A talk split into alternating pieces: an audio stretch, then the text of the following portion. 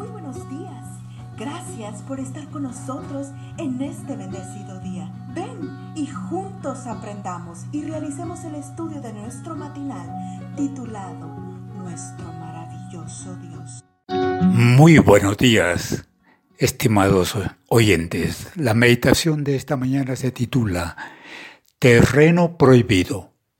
Una noche en Gabaón, el Señor se apareció en sueños a Salomón y le dijo, pídeme lo que quieras y yo te lo daré. Primera Reyes 3, 5.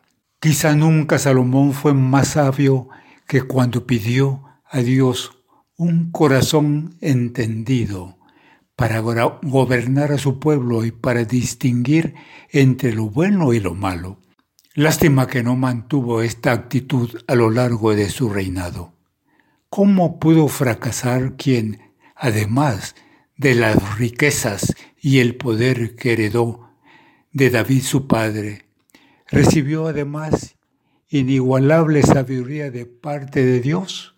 Guarda los preceptos de Jehová tu Dios, le había dicho David poco antes de su muerte, para que prosperes en todo lo que hagas y en todo aquello que emprendas.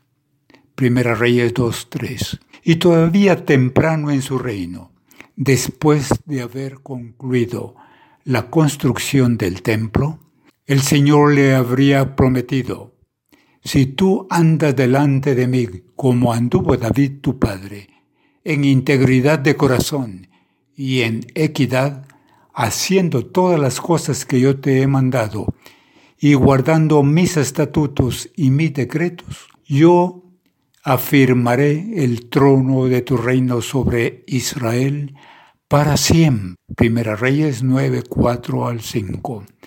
¿Qué le pasó entonces? Su caída comenzó cuando, desobediendo una, una expresa orden de Dios, se casó con la hija del faraón, rey de Egipto, y quedó emparentado con él. Aunque con esta alianza Salomón fortalecía sus relaciones políticas y comerciales con el poderoso reino situado al sur de Israel, ineludiblemente también había penetrado en terreno prohibido. Su matrimonio con la princesa egipcia fue seguido por otro y otro y otro. Cada nueva alianza parecía traer mayor poder y gloria, además de que ofrecía la posibilidad de que sus esposas se convirtieran al verdadero Dios. Pero fue un grave error. En primer lugar, no hubo nuevas conversiones, ya que sus mujeres ejercieron una poderosa influencia sobre él y gradualmente lo indujeron a participar de su culto. En segundo lugar, su mal ejemplo fue seguido por otros, al punto de que vino a ser práctica común el casamiento entre idólatras e israelitas. Peor, imposible. La lección para nosotros está clara. Si Dios ha dicho no, ¿por qué aventurarnos en terreno prohibido? ¿Por qué tratar de unir la luz con las tinieblas? Dios ha dicho que no tienen comunión. Dios tiene pleno poder para guardarnos del mundo, pero no debemos formar parte de Él. Él vela siempre sobre sus hijos con cuidado inconmensurable, pero requiere una fidelidad indivisa. Ninguno puede servir a dos señores.